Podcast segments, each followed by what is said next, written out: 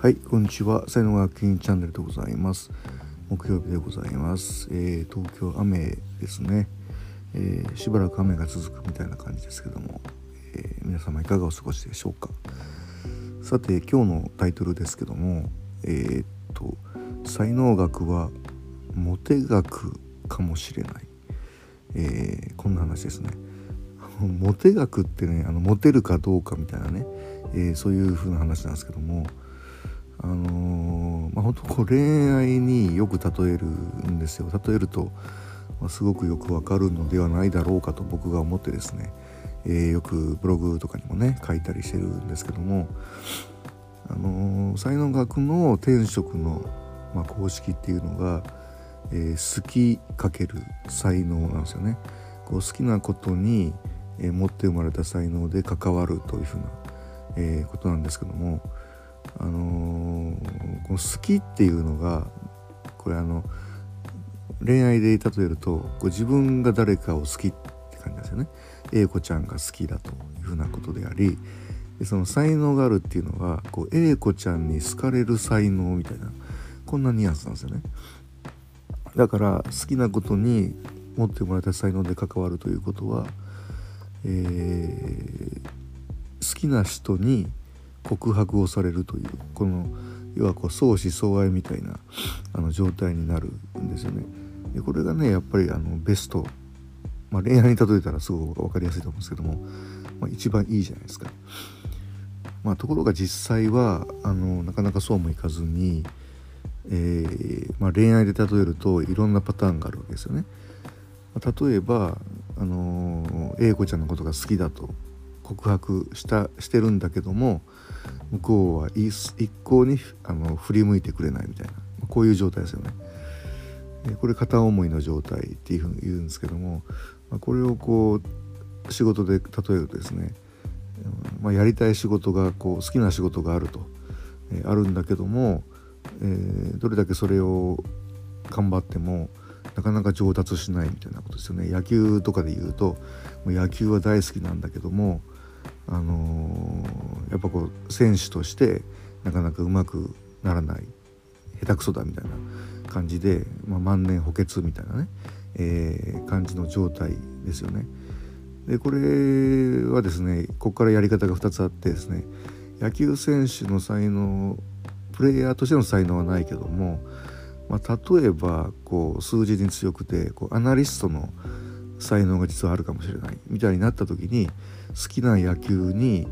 その選手としてこう関わるんじゃなくて好きなあ野球にアナリストとして関わるっていう、まあ、こうなってくるとあのーまあ、相思相愛に近い形になってくるんですよね。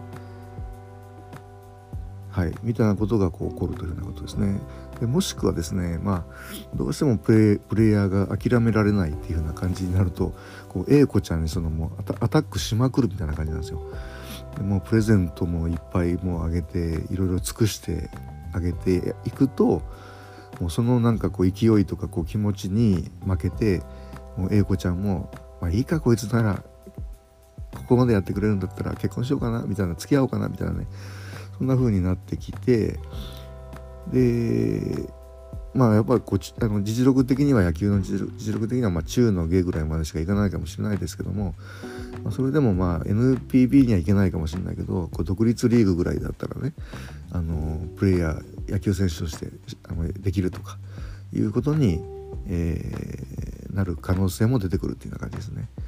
でこれは結構ね諦めずに頑張るっていうのもすごくいいことなんですよね。はい、で3つ目のパターンはねえーっと逆ですよねこう好き好きじゃないんだけどもこう才能だけあるみたいな感じのパターンですよね。でこれはこう例えば A 子ちゃんのことはもう何とも思ってないと異性として何とも思ってないんだけども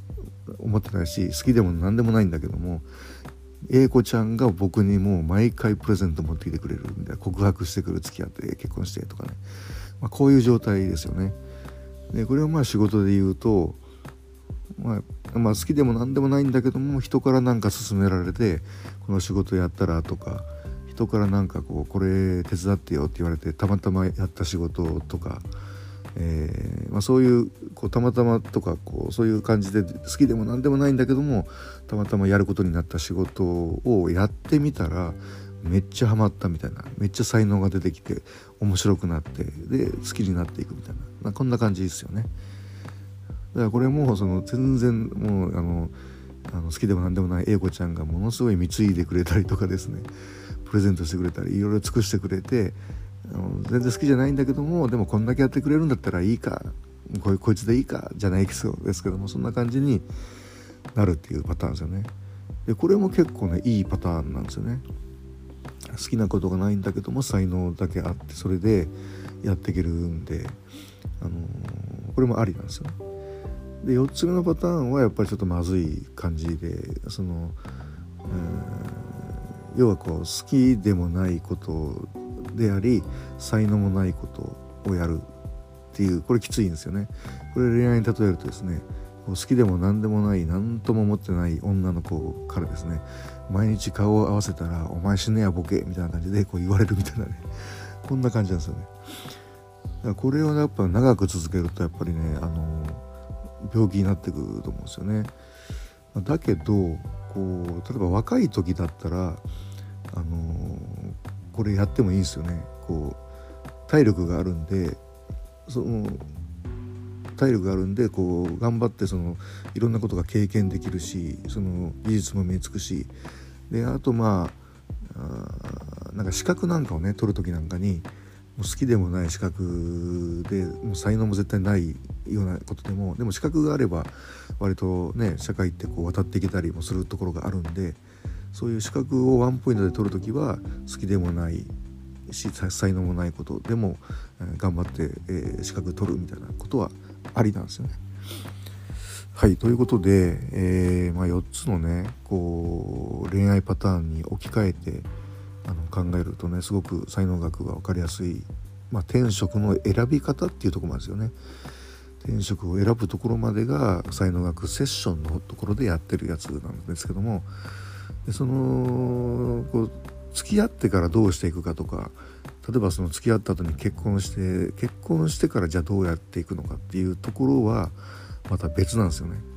そっちはどっちかっていうともう成功学みたいなことになってくると思うんですよね。だからこう才能学セッションでもこうこういう自分の好きと才能から考えてこういう仕事に就けばいいんじゃないかなっていうところまではやるんですけども実際その仕事に就くかどうかは自分でやることだしついてからどうやるかですよね。そのねプロ野球選手になるところまではあの才能学セッションでいけるんですけどもプロ野球選手になってからそこからこう長くプレーしていくそれこそ長くこう一軍でプレーしていくためにはじゃあ何が必要かになってくるとまた別の要素が絶対必要なんですよね。あのギアをこう変えないとダメっていうかねこう別のことを意識しないとダメだからこう相思相愛で、まあ、結婚したとしてもその付き合ってる時とこう結婚生活ってもう全然違うじゃないですか。結婚生活はこう本当長く安定してやっていくために例えばお金のことがちゃんと必要だったりとか、えー、まあ、お互いのこう嫌なところが見えてくるんでねそこをどうこう考えていくのかとかってそういうこととかも必要になってくるんで。でそういうのは、まあ、才能学はやってないかって言ったらそんなことはなくてあの上位コースでねあのスタートアップコースとえー、個別コンサル定期コンサルタンティングっていうのがあって、まあ、要はあの転職開発学みたいなところですよね。え